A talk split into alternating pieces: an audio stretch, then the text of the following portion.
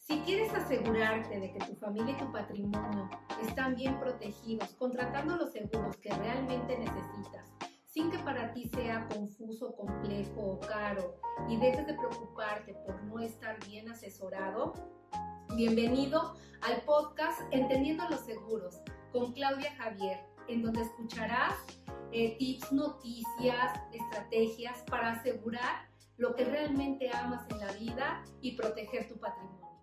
En este episodio entrevistaré al empresario Miguel Ángel Ortiz, quien tiene más de 40 años dirigiendo a la empresa Grupo Unión. El giro de su organización es el tratamiento y comercialización del desperdicio industrial. Bienvenidos. Claudia Javier, a sus órdenes, soy agente de seguros y asesora. Eh, estoy muy contenta, este, me encanta esta profesión y una de las cosas de las cuales me gusta eh, ejercer esto es porque conozco a gente muy interesante, gente maravillosa y cuando son mis clientes, eh, después se convierten en amigos, como es el caso de aquí de nuestro invitado. Muchas gracias, muchas gracias eh, a todos ustedes, Claudia, eh, muchos años ya de conocerlas, de trabajar con ustedes. Muchas gracias a, a, este espacio maravilloso, a toda la gente que participa. Pues igual, mi profundo agradecimiento porque al final de cuentas son espacios abiertos a la opinión, al conocimiento. Y bueno, pues aquí estoy a las órdenes. Un honor estar con ustedes, iniciar este programa con esta pues, eh, misión de compartir el conocimiento financiero y la experiencia de muchos de los que pues estamos en el quehacer diario del, del trabajo, de, de, la producción y pues bueno, también del bienestar, ¿no? Para todos. Eh, nosotros uh, iniciamos hace 40 años la empresa familiar, la funda mi padre y uh, bueno, viniendo por una necesidad económica, eh, migró de Oaxaca, inicia aquí en la Ciudad de México a través de, pues, este, de apoyo de la familia. Eh, él eh, trabaja para una siderúrgica y después investigando empieza ya a hacer reciclaje de materiales por su cuenta en la compra-venta de, de desperdicio industrial. Cuando nosotros ya alcanzamos cierta edad, ya para poder laborar con él, fuimos invitados y empezamos a trabajar. Eh, al principio, bueno, ustedes bien saben, ¿no? Tenemos que participar económicamente con la familia, tenemos que colaborar y poco a poco nos ganamos la oportunidad de estudiar, porque antes este, estudiar era un lujo, no era que tuviéramos esa opción a la mano. Entonces, trabajar y estudiar fue parte de, de una necesidad que teníamos que, pues, este, abordar para que pudiéramos mejorar en el futuro la empresa familiar. Eh, con el tiempo pudimos ubicarnos en espacios aquí en la Ciudad de México, batallando entre lo que era tratar de buscar ayudas, este, ahorros. Antes no teníamos el apoyo de la banca, teníamos que hacer las llamadas tandas y bueno, el pago de, de, cosas como vehículos o las mismas propiedades a través de letras que existían antes. Entonces todo era ahorro, eh, trabajo y disciplina, no conocíamos otra cosa. Con el tiempo, pues bueno, mi padre se, se separa de la empresa y somos nosotros los que nos dedicamos a, continuar con ella. Nuevos cambios, eh, la realidad es diferente, pero al final y al cabo, este, a través de la disciplina que aprendimos, del ahorro y del trabajo constante, pues pudimos continuar con la empresa familiar. Una escuela maravillosa que dejan las empresas familiares es eh, mucha disciplina, el ahorro, eh, el cumplimiento de objetivos, el saber que cada cosa que llega a ti es porque te cuesta, porque te lo ganas, porque nada es heredado, ¿sí? sino que te, lo, que te lo vas ganando ¿no? con tu esfuerzo. Cuando esa generación anterior, que son tus padres, deja la empresa familiar, te da la oportunidad de desarrollarla, lo que pues estás obligado a hacer es abrir nuevas puertas. Sabes que llevas una escuela, pero que la escuela en sí ya no es suficiente. Que debes de tener conocimiento, que debes de buscar nuevas opciones de financiamiento, y ya nada se puede hacer si no tienes tecnología. en este caso para nosotros, eh, lo, lo primero que tuvimos que hacer es perder el miedo a tener otro tipo de clientes. ¿Quiénes fueron nuestros primeros clientes? Las fundidoras Iguan, la empresa familiar, los artistas plásticos, eh, también algunas personas que trabajaban las segundas, todo lo que se, ya no se iba a la fundición, pero que se aprovechaba, ¿no? Eh, podríamos hablar de muebles, podríamos hablar de materiales que, aunque no fueran nuevos, se podrían volver a ocupar para el área de la construcción. Pero ya no, en un momento ya no fue suficiente. Entonces fue cuando tuvimos que pensar, en este caso yo, cuando ya me hago cargo de la empresa, de buscar financiamiento. Esa fue una de ellas. Dos, asegurar nuestra gente. No solamente era pensar en el bienestar social de los compañeros, porque las empresas familiares protegen a, todos sus colaboradores. Los ayudamos, nos ayudamos. Eh, si hay préstamos, lo hacemos. Comprendemos a, a nuestros colaboradores. No son el número de seguridad social, no son un número de folio, son gente que está con nosotros en la pelea todos los días y a ellos les debemos una seguridad social. Tenemos que proteger el negocio, tenemos que cuidarlo, pero también igual teníamos que buscar era el mercado de nuevos clientes. En el caso del Grupo Unión, en el caso particular de nosotros, teníamos mucho miedo de tratar con empresas eh, extranjeras. Y en algún momento volteamos a ellas y ahora no las dejamos. Ahora estamos con ellas, ahora buscamos hacer contratos y hemos aprendido tanto de ellos que, que, a través de ellos hemos descubierto la capacidad maravillosa de, de, los trabajadores mexicanos, de los colaboradores que están con nosotros. Sí podemos estar a la altura de las empresas extranjeras, pero eso requiere más capacitación, más apoyo y ayuda social a nuestros colaboradores y compañeros y por otro lado, pues también igual este, buscar opciones de financiamiento, una nueva cultura financiera. Qué maravilla. ¿Y en qué año empezaron a, a voltear a empresas extranjeras? Eh, nosotros em, formalmente iniciamos en, el, en 1980 y por eso contamos más de 40 años. Y con las empresas extranjeras iniciamos como por el 2005. Sí. En 2005. Sí, justamente eh, nuestra relación, digamos, ya no relación de papás, porque Miguel y yo nos conocimos cuando nuestros, nuestros hijos estudiaban en, en el kinder y yo empezaba también en seguros y, y, ahí nos conocimos. De hecho, fuiste de mis primeros clientes. Sí. Ahora sí, que me diste la patadita de la buena. sí, hace muchísimo fuiste, tiempo. Sí, mucho tiempo. Y, y pues me gustó mucho el haberte conocido porque fue un reto para mí el, el tratar con, con, un empresario de, ahora sí que de tu tamaño, ¿no? Y con toda la, pues todo el conocimiento de, financiero, eh, el conocimiento de la, eh, de la reinversión y todo eso. Entonces yo llego con seguros y me dices, mira, Claudia, lo que tú me ofreces esto lo recupero, mira, en dos Sí, tienes toda la razón. Y yo empezaba en ese tiempo en el área de seguros y, y fuiste un hueso duro de roer.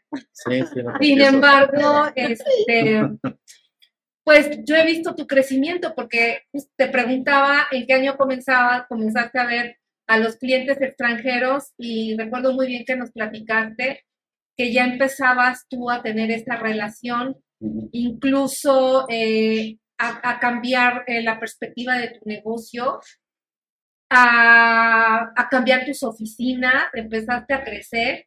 Y ahora sí que te puedo decir que he sido, he sido testigo de, ese, de ese crecimiento, de, de, lo que tú nos estás platicando, ¿no? Y, y ahora sí que, que todo lo que dices eh, es cierto, o sea, yo lo he visto, pues, ¿no? Yo lo he visto desde otra óptica, desde la, desde la óptica de una, de un agente de seguros.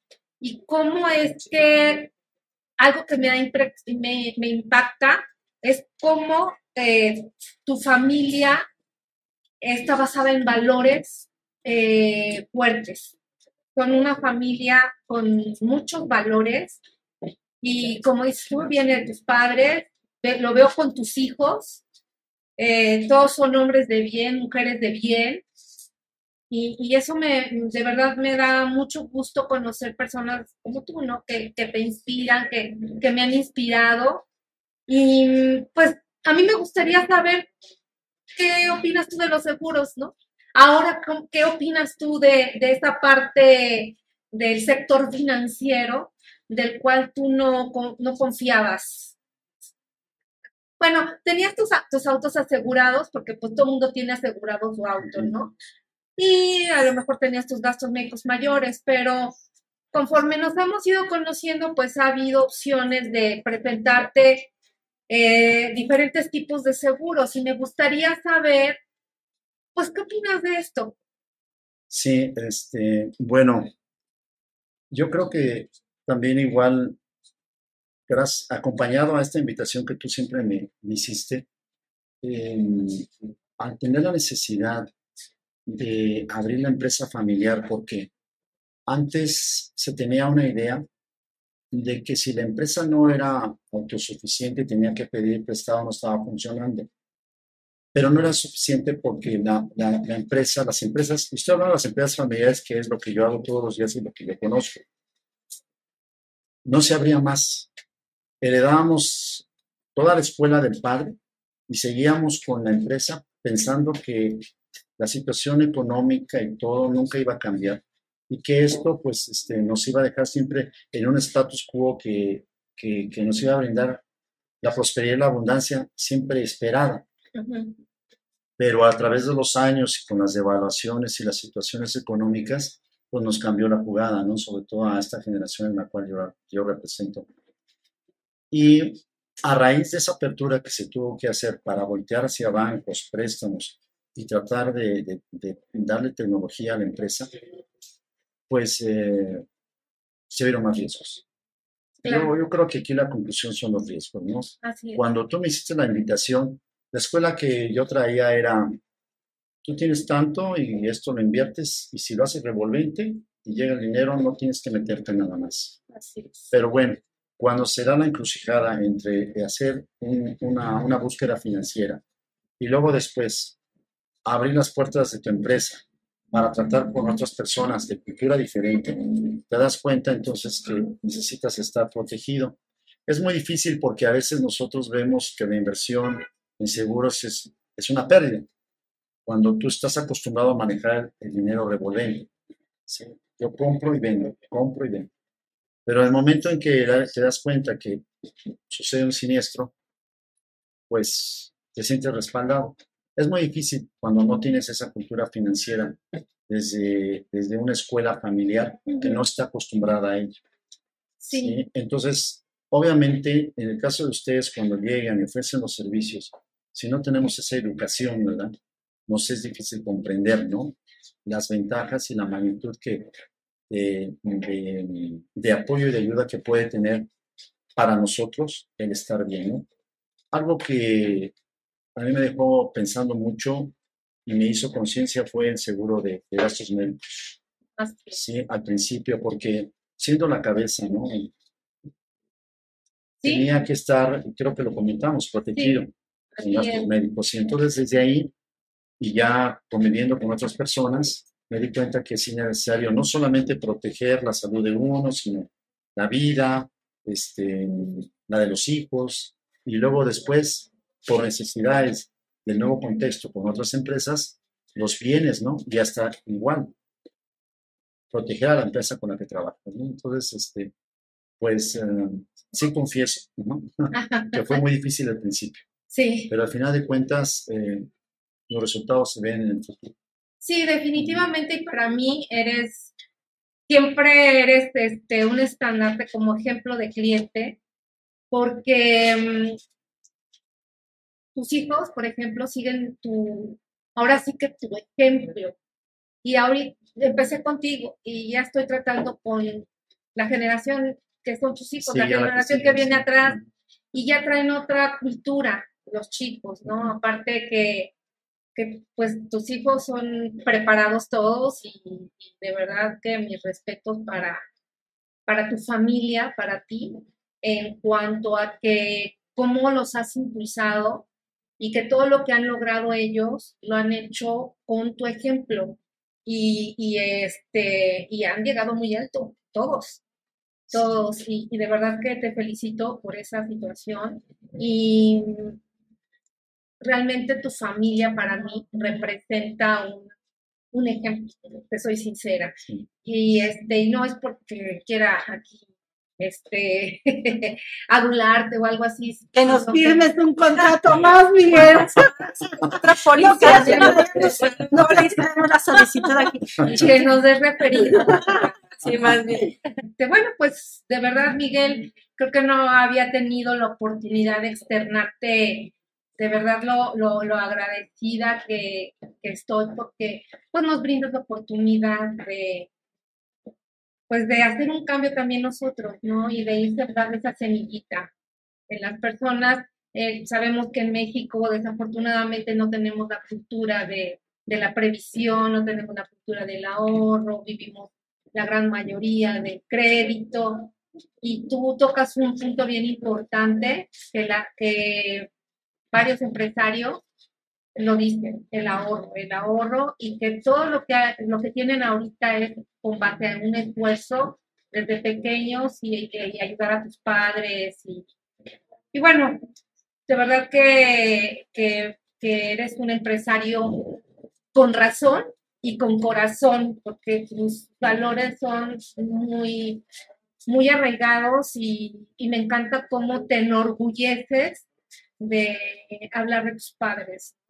Sí, te, agradezco mucho, Claudia, y yo creo que algo que sí hay que puntualizar es, aquí en México, la verdad es que la empresa familiar es un sostén muy importante para la economía de nuestro país. Y todavía hay gente, hay gente, familias que están convencidas, que le tienen mucho cariño a sus empresas y a sus negocios que han aprendido de muchos años eh, que, se, que, que, le son leales a, esas empresas. Y que hoy en día ahora tú abres un negocio, abres una, una tienda, abres un restaurante y, y, a veces puede durar cuatro o cinco años y ya hay más competencia, ya hay nuevos cambios. Entonces, las empresas que han durado muchos años y que todavía conservan pues todavía ese espacio ¿no? en la economía, pues eh, todo el tiempo son un soporte, porque apoyan a trabajadores, apoyan a familias.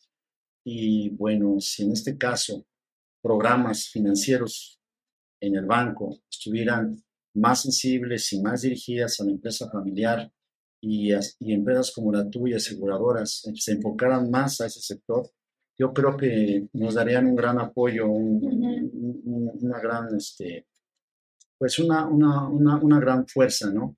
Para seguir siendo pues un bastón este, de, apoyo para la economía. Y creo, nací en una empresa familiar, y creo en ella, y pienso que pues este, vale la pena seguir en ella, ¿no? Y si tenemos el apoyo de instituciones que gestionen y nos apoyen, pues qué mejor, porque pues tendríamos seguro todavía pues una economía muy sana y un apoyo para mucha gente que lo necesita. Definitivamente que sí. Eh, nosotros eh, formamos parte de un patronato. O sea, no, no tendría sentido este, defender una empresa familiar, generar recursos y no compartirlos. Entonces, nosotros tenemos ya 10 años con un patronato que ayuda a comunidades en Oaxaca. Eh, nosotros venimos de Oaxaca, y pues nos regresamos a ella. No, no podríamos negar nuestras raíces y apoyamos escuelas, apoyamos este, actividades culturales, eh, apoyamos obras sociales, apoyamos también eh, programas de gobierno que luego llegan a las comunidades y necesitan infraestructura. Entonces, a través de este patronato estamos colaborando. ¿Qué sigue después? Pues bueno, eh, preparar una generación que siga creyendo en la empresa familiar, y por otro lado, en el caso mío, pues eh, voltear ya hacia una, pues una formación ya más humanista, más eh, dirigida al desarrollo humano. Creo yo que sí vale la pena. Yo soy, esta frase que les he dicho, yo soy químico por error, soy educador por vocación y he sido comerciante por necesidad, pero sin embargo, creo yo que nada de esto valdría la pena, todo este aprendizaje, si no lo pudiera yo difundir, si no pudiéramos a través también de ese patronato hacer espacios como este, en donde yo estoy, en donde se pueda difundir conocimiento, conciencia, ser revolucionarios culturales, eh, romper paradigmas, despertar conciencias. Y estar a la altura ¿no? de las personas con las que tratas en el extranjero. Eh, ¿Cómo ha sido tu experiencia ahí? ¿Qué, qué opinas tú de, de, de, las personas con las que tratas, eh, de tus clientes o tus proveedores o tus socios, eh, con respecto a nuestra cultura cómo, cómo estamos haciendo las cosas aquí en México? Bueno, yo, yo pienso que sí están, están, están haciendo bien. Nada más que aquí la situación, creo yo, es creernos, creérnosla, de que sí lo podemos hacer. Sí, yo mucho tiempo fui un escéptico de poder abrir las puertas de la empresa a, a, a otras empresas y sobre todo extranjeras. Cuando lo empezamos a hacer, pues nos quedamos admirados que sí lo podíamos lograr, ¿no? Simplemente en el área de reciclaje, los nuevos materiales que están llegando ahorita no tienen cabida en espacios en donde se puedan aprovechar. Hay muchos espacios y nichos vacíos en los que, por ejemplo, las baterías de litio, por decir, o los plásticos de, de, última generación podrían ser muy bien aprovechados. Hay mucha creatividad aquí en México, hay mucho genio en nuestras escuelas. Yo creo que si les damos las oportunidades para que lo desarrollen, todo eso se puede aprovechar. Y estamos hablando nada más del área de reciclaje, no hablemos de otros campos. Entonces, este, esta experiencia con, con las empresas extranjeras, yo creo que nos abre los ojos para darnos cuenta de la capacidad que tenemos de poder desarrollar tecnología propia y de poder ¿sí? hacer cada vez de México un país que no tenga grandes diferencias tecnológicas ¿sí? Y que esa distancia se acorte cada vez más. Lo hemos visto en competencias, de hecho, hay muchos estudiantes mexicanos que están yendo al extranjero, que se desenvuelven de manera excelente, que son reconocidos, artistas.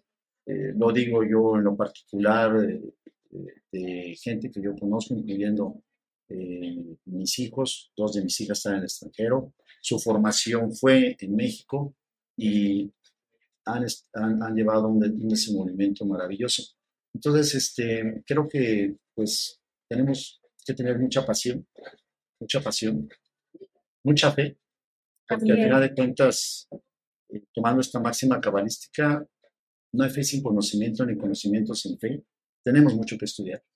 Yeah. Tenemos mucho, mucho que estudiar. Hoy sabemos muchísimo o tenemos muchísima información, pero a veces no sabemos qué hacer con ella. Es. Y cada uno en estos ámbitos, en el caso mío del reciclaje o en cualquier otro campo, creo que el tener esa conciencia de poder aprovechar todo este conocimiento Uh -huh. y aplicarlo, pues nos llevaría a tener grandes ventajas, ¿no? En tu área entonces hay mucho que explotar todavía en el área del reciclaje, mucho que explotar y mucho que aprender, ¿no? Y este y con respecto a la cuestión tecnológica, ¿cómo ves, Miguel, esta, esta revolución o la innovación tan grande que ha habido? Dicen que a raíz de la pandemia crecimos eh, en, en, tecnología 10 años, o nos adelantamos 10 años en, en, este tiempo.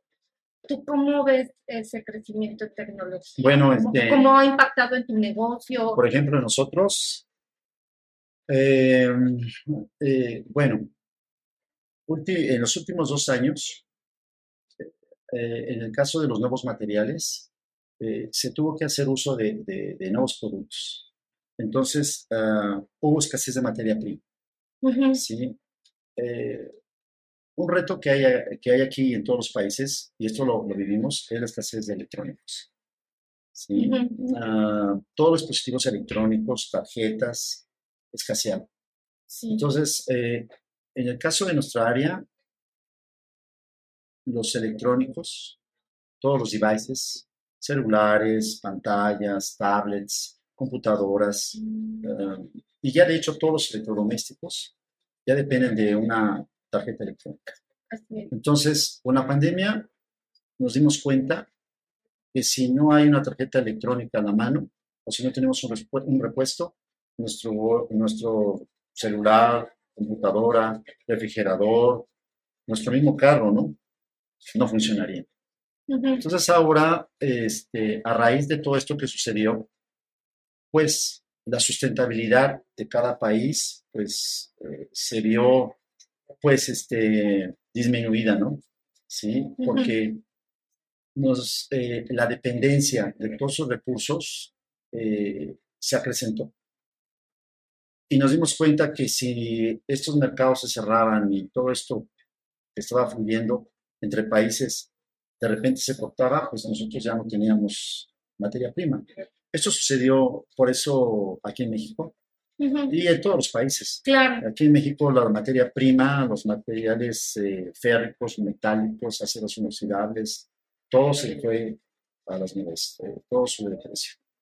Eh, ¿Qué está sucediendo? No estamos reciclando todo aquí, no estamos produciendo este, muchas de nuestras refacciones y en el área de los electrónicos es donde lo podemos percibir más, ¿no? ¿Qué vamos a requerir en el futuro? Pues trabajar, este, saber reciclar los electrónicos aquí, que no se vayan a otro país, Ok. ¿sí? Trabajar bien los plásticos, sa- es, trabajar esto de las tarjetas electrónicas, eh, de todos nuestros dispositivos, porque al final de cuentas no vamos a poder depender todo el tiempo del exterior. Es un reto. Lo vuelvo a tocar el tema, por ejemplo, en el caso del litio. Vamos a Ujú. tener carros de con Ujú. baterías de litio, ya trabajamos litio en nuestros celulares y aquí aún en México no tenemos la capacidad de reciclar. Las bodegas se van a llenar de baterías de litio, no hay esa posibilidad. Sin embargo, sí quiero decir y reconocerlo, hay muchos empresarios, hay mucha gente que ya está trabajando en.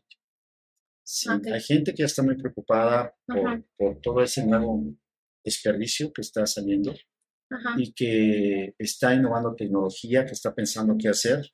Y solo falta que pues eh, nuestros eh, gobiernos pues apoyen a este tipo de gente, que, que crean sus proyectos para que podamos aprovechar eh, todos estos materiales que, que se están desechando y que bien aprovechados nos pueden hacer más, este, más independientes, ¿no?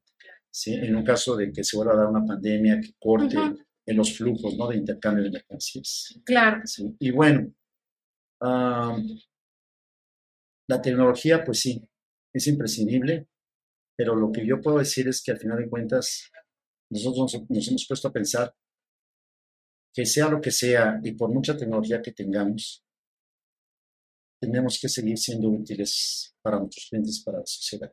Nada nos hace sentir tan satisfechos que sentirnos útiles para quienes servimos Claro. en tu área, en mi área, en la artística, en la cultural, saber que alguien recibe un servicio, un mensaje de nosotros como, como proveedores de servicios, este, saber que esa persona se satisfecha, pues quiere decir que pues, seguimos siendo útiles, ¿no?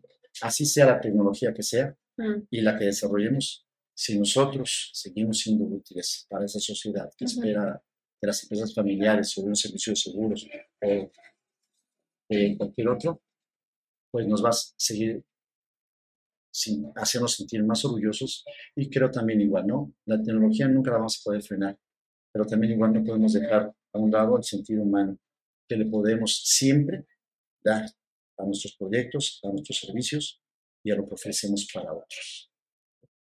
Así es. Es correcto. Es correcto. Y a ver la parte del corazón. que Justo. Es que es eso, justo lo que, lo que decíamos. Fe y conocimiento. Sí, Es eso lo que te hace un empresario de corazón y con razón. sí, Miguel. ir así, así. Pues prácticamente hemos llegado al cierre del programa, ¿no? Bueno, Miguel, pues ¿dónde te encontramos? Ah, bueno, pues, es- Página de internet, para Sí, que la eh, gente pueda Bueno, estamos en www.grupounión.com eh, y pues somos varias bodegas que están repartidas en la Ciudad de México, en Cuernavaca, y eh, en lo particular los encuentran en estos números en el 55 57 63 8897, 55 57 56 92 62. La empresa matriz está en la colonia Panitlán, en la calzada Ignacio Zaragoza. Y pues bueno, este, estamos a las órdenes. Hacemos labores también educativas, trabajamos con escuelas, hacemos pláticas también y bueno, cuando sea necesario también, pues estamos presentes en actividades de conciencia ecológica. A las órdenes para todos ustedes. Pues muchas gracias. Un placer haber compartido el micrófono con ustedes. Gracias por este nuevo proyecto. Miguel, mil gracias. Bueno, pues haber- gracias a ustedes, que les vaya muy bien este programa. Muchas Y gracias. bueno, muchas gracias por hacernos partícipes y bueno, sigan contribuyendo para que empresas como pues la nuestra pues sigan floreciendo con el apoyo de ustedes. Muchas gracias, Gracias. mucha suerte, muchas gracias a este espacio hermoso de conciencia cultural. Muchas Gracias. gracias. Gracias a los invitados Muchas presenciales. Gracias. Gracias.